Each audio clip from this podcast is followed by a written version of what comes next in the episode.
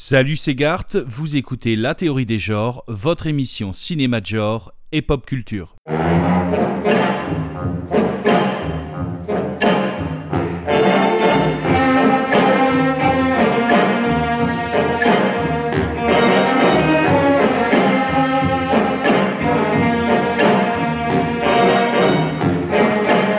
La théorie des genres, épisode 8. Aujourd'hui, The Assassin de Hussaossienne est-il un film d'arts martiaux?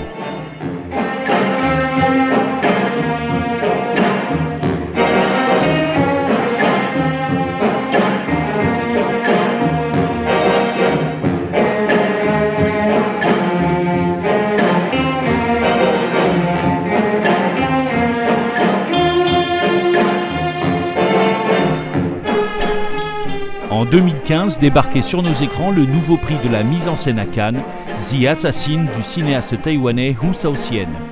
The Assassin s'inspire d'un récit de littérature wuxia, c'est-à-dire une littérature d'arts martiaux chinoise basée sur les valeurs chevaleresques.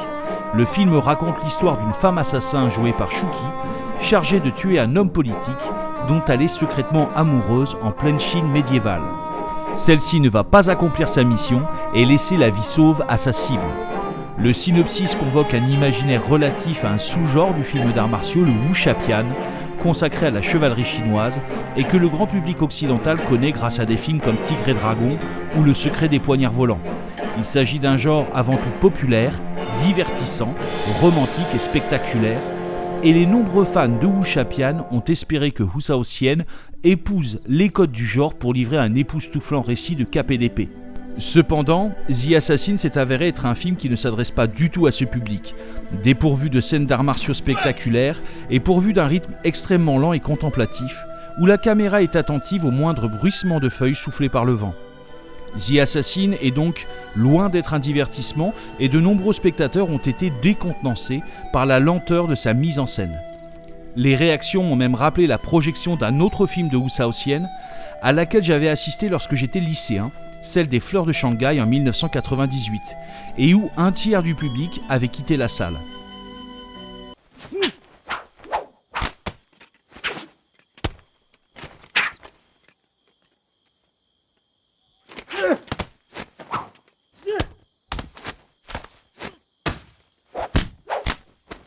Cependant, la critique a accueilli favorablement The Assassin, notamment pour ses choix de mise en scène, auréolés d'une récompense à Cannes.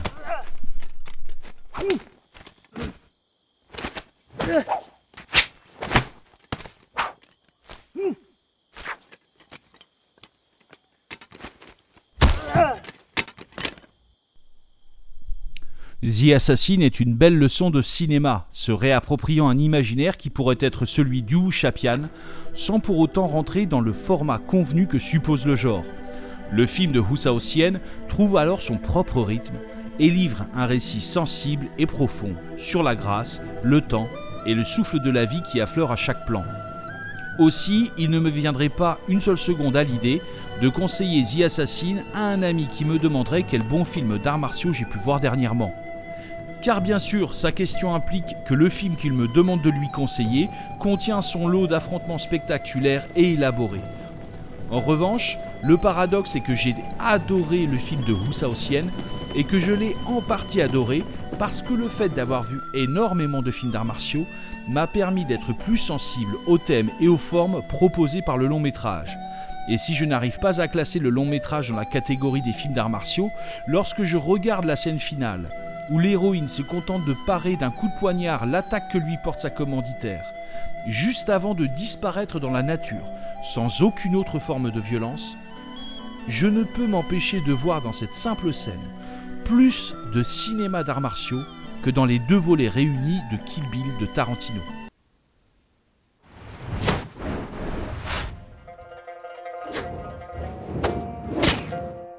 Alors si The Assassin peut difficilement être qualifié de film d'arts martiaux, pour moi, il mérite d'être mis en perspective avec ce que propose le genre.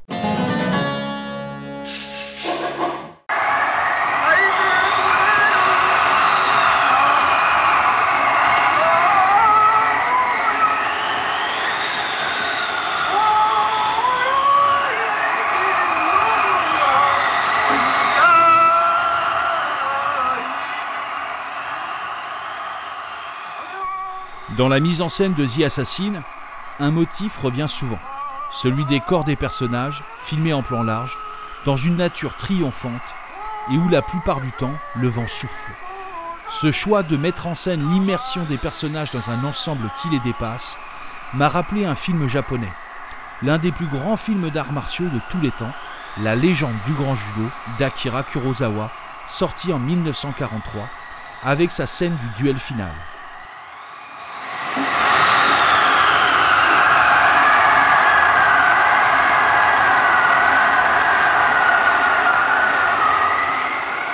Dans cette légendaire séquence, le héros, Sugata Sanshiro, attend son ennemi au sommet d'une montagne battue par les vents. Par les jeux de cadrage, Kurosawa alterne des plans dont les cadres sont majoritairement occupés par le sol, puis majoritairement occupés par le ciel. Par ailleurs, Kurosawa filme le vent à travers les mouvements des herbes et des nuages, renforçant la pression d'immuabilité de la montagne et du corps du héros. Cette double opposition entre ciel et terre et entre mouvement et immuabilité rappelle ainsi les enjeux d'un art martial comme le judo, qui pense le combattant comme un corps inébranlable, mais souple, capable de composer à son avantage avec les mouvements de son adversaire grâce à un système de projection aérienne.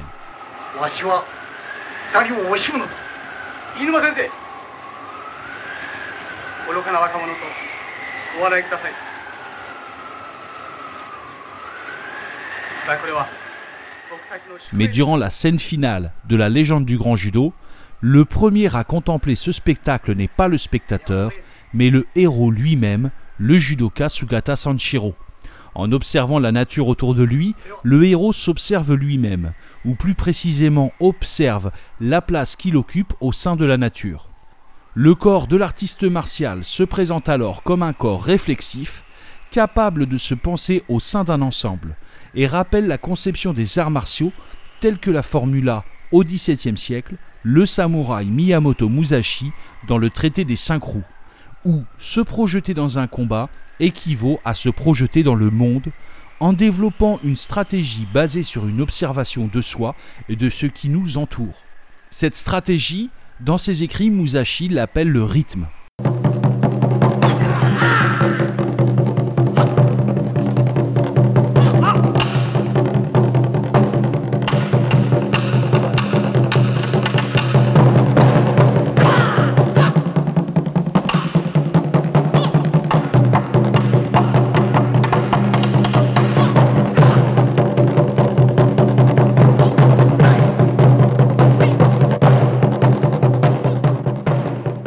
Ainsi, dans cette scène, Kurosawa soulève l'enjeu que suscite la mise en scène du corps de l'artiste martial. Le combattant doit alors travailler une manière singulière d'apparaître, que cela soit au sein d'un plan de cinéma, parmi la nature, ou sur le tatami face à ses adversaires. Et c'est là qu'à mon sens s'arrête la comparaison avec le film The Assassin de Husao qui se conclut bien plus sur le motif de la disparition d'un corps que sur celui de l'apparition d'un corps. Par ailleurs, dans le film de Husao l'utilisation de la nature n'est pas là pour exprimer une forme de subjectivité stratégique de l'artiste martial, car n'oublions pas que The Assassin tire son inspiration d'une forme de romantisme chinois issue de la littérature wuxia. Il serait donc plus pertinent de comparer The Assassin avec un sous-genre du film d'arts martiaux comme celui du wuxia-pian, susceptible de puiser dans les mêmes inspirations littéraires. En effet, dans le Wuxia-pian, l'utilisation des décors, qu'ils soient des décors de studio ou des décors naturels, n'est pas forcément liée à la représentation d'une stratégie ou d'une philosophie du combattant, comme c'est le cas dans la légende du grand judo ou dans les films de sabre japonais. Ici, les décors expriment également des sentiments, comme le sentiment amoureux qu'entretient l'héroïne de The Assassin. De même, dans le Wuxia-pian, la maîtrise martiale s'accompagne parfois d'une mise en retrait du personnage. Parfois, il peut s'agir d'une retraite méditative, signifiant que par sa maîtrise des arts martiaux, le personnage a transcendé sa condition humaine et a quitté les lois de notre monde. Ou parfois, il peut s'agir d'un simple pas de côté, signifiant que le maître d'arts martiaux vit en décalage avec le monde qui l'entoure. Dans ce cas, je pense notamment à l'un des meilleurs Wuxia-pian produits par les studios hongkongais de la Shaw Brothers, King Eagle de Changche, sorti en 1971.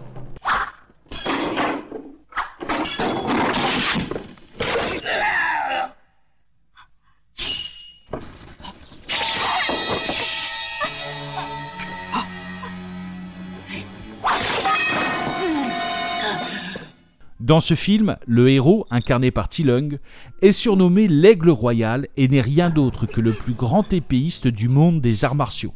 Mais son talent l'a lassé des affrontements et il refuse de combattre les nombreux prétendants au titre se mettant sur son chemin. Ainsi, pour gagner sa vie, le héros se propose pour pleurer sur les tombes des défunts. Sans cesse provoqué en duel, le héros n'affiche que son dédain pour les artistes martiaux.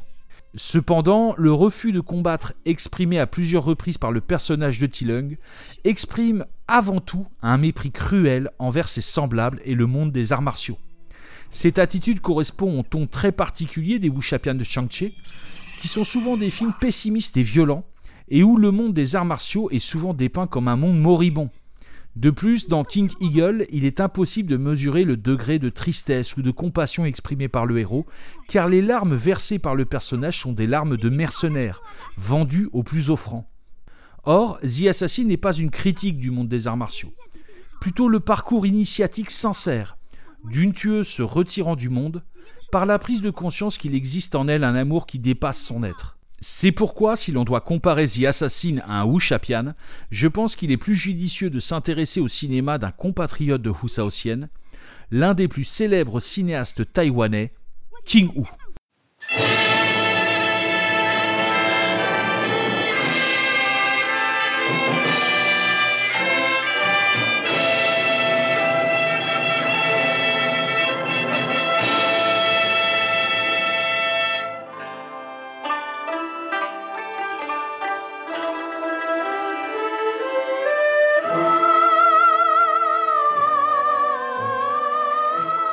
King Hu est un réalisateur originaire de Chine continentale, ayant immigré à Hong Kong où il a fait ses premières armes en tant que cinéaste au sein des mythiques studios de la Shaw Brothers.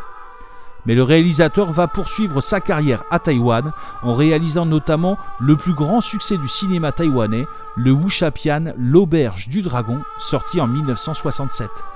L'un des films d'une figure de la nouvelle vague taïwanaise, Tsai Ming-yang, s'appelle d'ailleurs Goodbye Dragon Inn. Il est sorti en 2003 et raconte l'histoire d'un des derniers cinémas continuant de projeter le film de King Hu.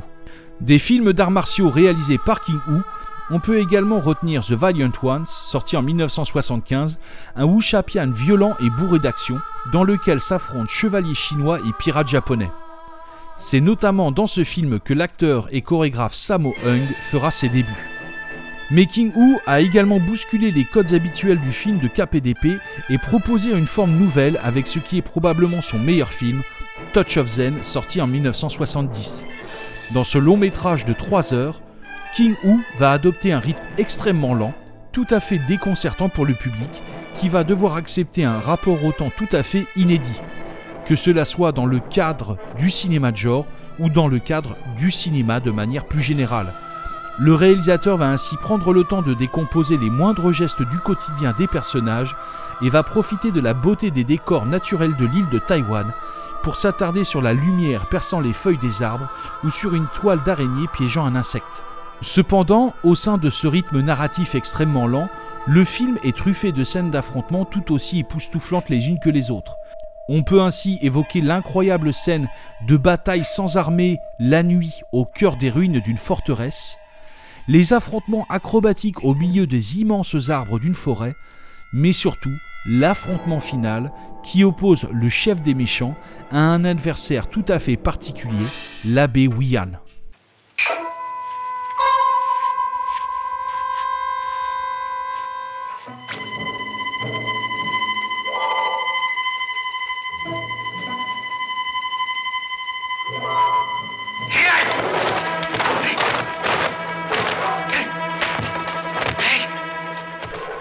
Fait de sa sagesse bouddhiste, l'abbé Wian va s'avérer un adversaire tout à fait inattendu et à la puissance incomparable.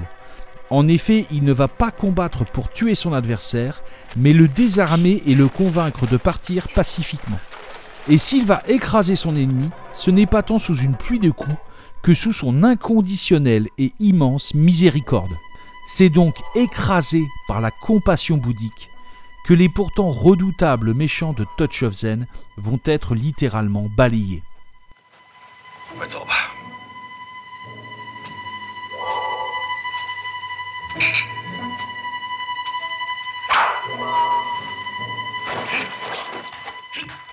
Le point clé de ce combat, c'est bien sûr le moment où l'abbé Wiyan, dans un geste d'une immense compassion, va terrasser le chef des méchants en lui faisant entrevoir le nirvana dans un moment d'extase. Mercy Me, c'est justement le titre de ce morceau de Madlib.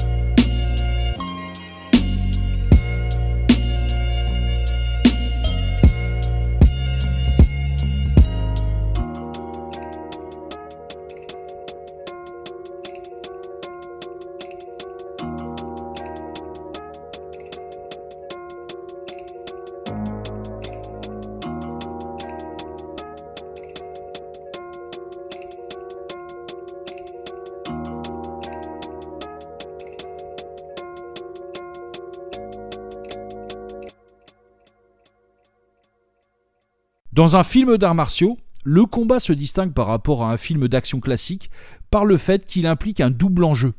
En effet, dans un film d'arts martiaux, le combat est l'affrontement de deux rivaux, par exemple un gentil et un méchant, mais également l'affrontement de deux conceptions du combat, comme l'affrontement de la lance contre le double sabre, ou la technique de la grue contre la technique du singe. Les artistes martiaux ne vont pas simplement s'affronter en tant que personnes, ils vont aussi faire valoir leur technique et leurs valeurs. Ainsi, dans Touch of Zen, l'abbé Wiyan va, par la pratique des arts martiaux, asséner à ses adversaires une leçon tout à fait mémorable de compassion et de miséricorde. Car chez King Hu, la non-violence ou l'humilité sont des éléments de la culture martiale, méritant tout autant d'être intégrés à une chorégraphie de combat qu'une arme ou une acrobatie. Cependant, si l'on peut retrouver une continuité thématique entre Touch of Zen et The Assassin, à l'écran, les deux films restent très différents. En effet, comme je l'ai indiqué plus tôt, le film de Hu Shaoxian est tout simplement dépourvu de chorégraphies élaborées telles qu'elles sont présentes dans le genre du Wuxapian. Toutefois, en tant que spectateur et de fan de Wuxapian, ce choix ne m'est pas apparu comme une rupture avec le genre, mais plutôt comme une forme de continuité ou d'évolution esthétique. Aussi, je vous propose de revenir à la scène finale de The Assassin. Dans cette scène, l'héroïne du film, interprétée par Shuki, est attaquée dans le dos d'un coup de fouet par sa commanditaire, une nonne qui fut également son maître. L'héroïne dévie le cou de son assaillant d'un simple coup de dague, puis tourne le dos et continue sa route, épargnant la vie de son adversaire. Il faut savoir que le fouet utilisé par la commanditaire de l'héroïne est un fouet en bambou, une arme mythique portée par les pratiquants du taoïsme et dont la pratique est relative à la tradition des arts martiaux internes. Dans l'imaginaire du Wuxapian, un personnage arborant une telle arme est supposé être détenteur d'une forme de sagesse. C'est d'ailleurs autour d'une leçon philosophique que s'organise l'affrontement final de The Assassin. En effet, la femme assassin est sermonnée par la nonne. Celle-ci reproche à l'héroïne une compassion qui viendrait d'une forme d'humanisme et de sentimentalisme. Or, dans de nombreux courants de pensée encadrant la pratique des arts martiaux, la morale ne vient pas du cœur mais du geste, de la pratique même de l'art martial qui révèle une forme de vérité à celui qui s'y adonne pour se dépasser. La taoïste reproche alors à l'héroïne d'ignorer son potentiel de combattante en refusant de tuer, comme s'il était moralement inacceptable de tourner le dos à un talent, capable justement de transcender la condition humaine de celui qui le possède. Or, une fois que l'héroïne part le coup de fouet de sa commanditaire, cette dernière, jusque-là enclin à donner des leçons, semble sidérée et contemple le départ du personnage interprété par Shuki, qu'elle considérait avant comme une disciple. Les rôles semblent alors s'inverser, et la première interprétation qui vient à l'esprit est que la cruelle taoïste reçoit à son tour une leçon, mais cette fois-ci une leçon d'humanité, par la grâce que lui accorde son adversaire, refusant de la tuer. Mais en me replongeant dans mes souvenirs de lecture de romans de chevalerie chinoise, auxquels se réfère le genre du Wuxapian, une autre interprétation de cette scène m'est apparue.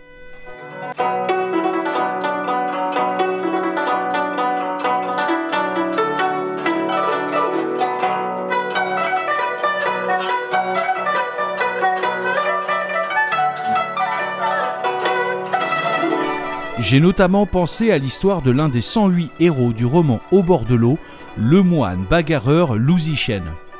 Car Lu Zishen est un moine un peu particulier.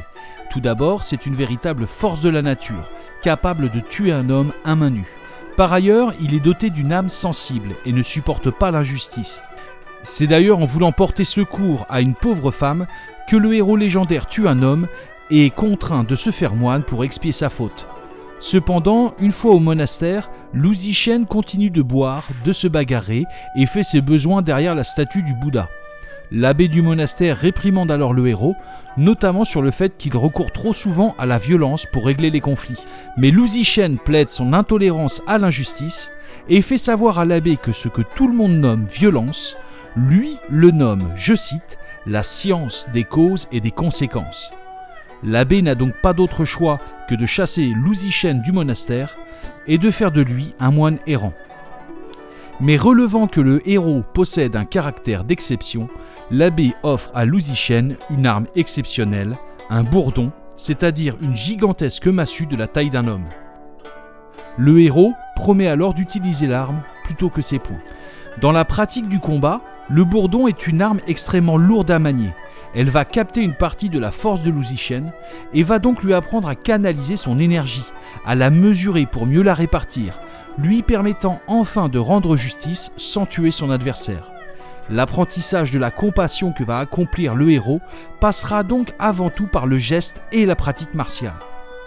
En repensant la scène finale de The Assassin de Hu il n'est pas exclu que la sidération de la nonne taoïste ne relève pas simplement du fait que son assaillante lui ait épargné la vie, mais également de la qualité de la parade effectuée par l'héroïne, une technique simple et imbattable, et contre laquelle l'assaillant est déjà vaincu d'avance. La nonne taoïste est alors sidérée parce qu'elle sait qu'il ne sert à rien de procéder à un nouvel assaut, mais aussi parce que le combattant possédant une telle technique n'a tout simplement pas besoin de tuer pour vaincre. La scène raconte alors la grâce comme une intelligence du cœur qui donne une valeur à la vie, mais également la grâce comme la grâce du geste, c'est-à-dire l'intelligence d'une technique martiale permettant d'épargner la vie. Et puisque dans son discours, la nonne opposait la réalisation de soi par la pratique martiale et la compassion du corps humain, l'héroïne prouve à celle qui fut son maître qu'elle gagne d'un seul geste sur les deux tableaux.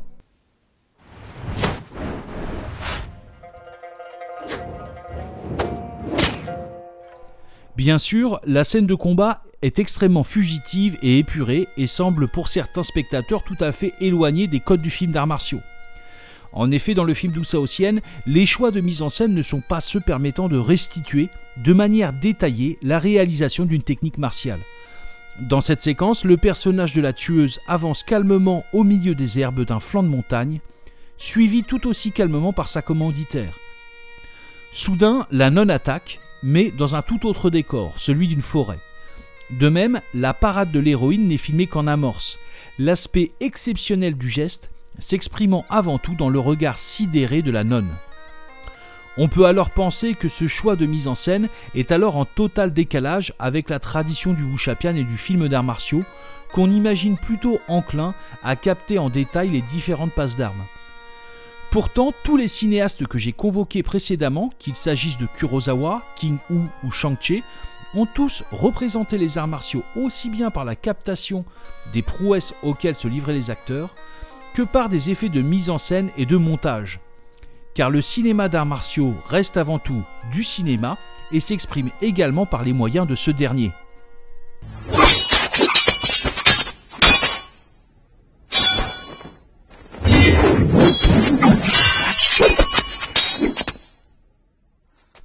Nous pouvons prendre pour exemple le génial réalisateur, écrivain et artiste martial Xu Waofeng, auteur pour l'instant de trois films The Sword Identity sorti en 2011, The George Archer sorti en 2012 et The Final Master sorti en 2015. On pourrait attendre d'un réalisateur qui est lui-même artiste martial que ce dernier s'exprime à l'écran avant tout par la chorégraphie des combats, à l'instar de cinéastes comme Lu Liang ou Yuan Woping. Pourtant, la mise en scène des combats dans les films de Xu Haofeng est beaucoup plus complexe, faisant souvent appel à des formes d'ellipse dans le montage, à des effets de hors-champ, si bien que la scène ne restitue pas toujours un geste dans sa continuité, et le spectateur est souvent dans la position de devoir reconstituer mentalement certaines passes d'armes pour comprendre le combat. Par ailleurs, pour exprimer la rapidité d'un combattant, Xu Haofeng utilise souvent le hors-champ sous-entendant que la rapidité du personnage est telle que la mise en scène cinématographique est incapable de capter les mouvements du personnage. Et en optant régulièrement pour ses choix esthétiques, Xu Haofeng s'illustre pleinement comme un réalisateur de films d'arts martiaux, faisant souvent référence à d'autres maîtres du genre qui l'ont précédé. Par exemple, son premier film, Sword Identity, peut être vu comme une sorte de suite à l'histoire racontée par King Hu dans The Valiant Ones en 1975. C'est pourquoi la mise en scène de la séquence finale de The Assassin ne m'apparaît absolument pas comme en rupture avec la tradition du wuxia-pian et du film d'arts martiaux en règle générale. En effet, l'ellipse opérée par le montage et le choix de cadrage de la parade effectuée par l'héroïne expriment merveilleusement la précision, la rapidité et la maîtrise d'une technique martiale. Envisager un long métrage tout à fait singulier comme The Assassin comme un film d'arts martiaux permet de se rendre compte que le cinéma de genre ne se construit pas simplement autour d'une sorte de cahier des charges à remplir, mais également sur des enjeux esthétiques et thématiques qui le dépassent parfois. C'est pourquoi je pense qu'il y a suffisamment à dire sur le sujet et espère vous retrouver en hiver 2018 et en été 2019. Les épisodes 1 et 2 devraient normalement être rediffusés durant les prochaines semaines et j'espère vous retrouver prochainement si tout se passe bien avec des émissions consacrées par exemple à Georges Franju et au cinéma de genre coréen.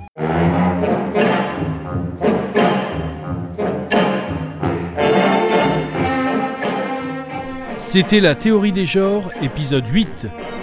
Un remerciement à toute l'équipe de Radio Pulsar et en particulier à Yann de la technique.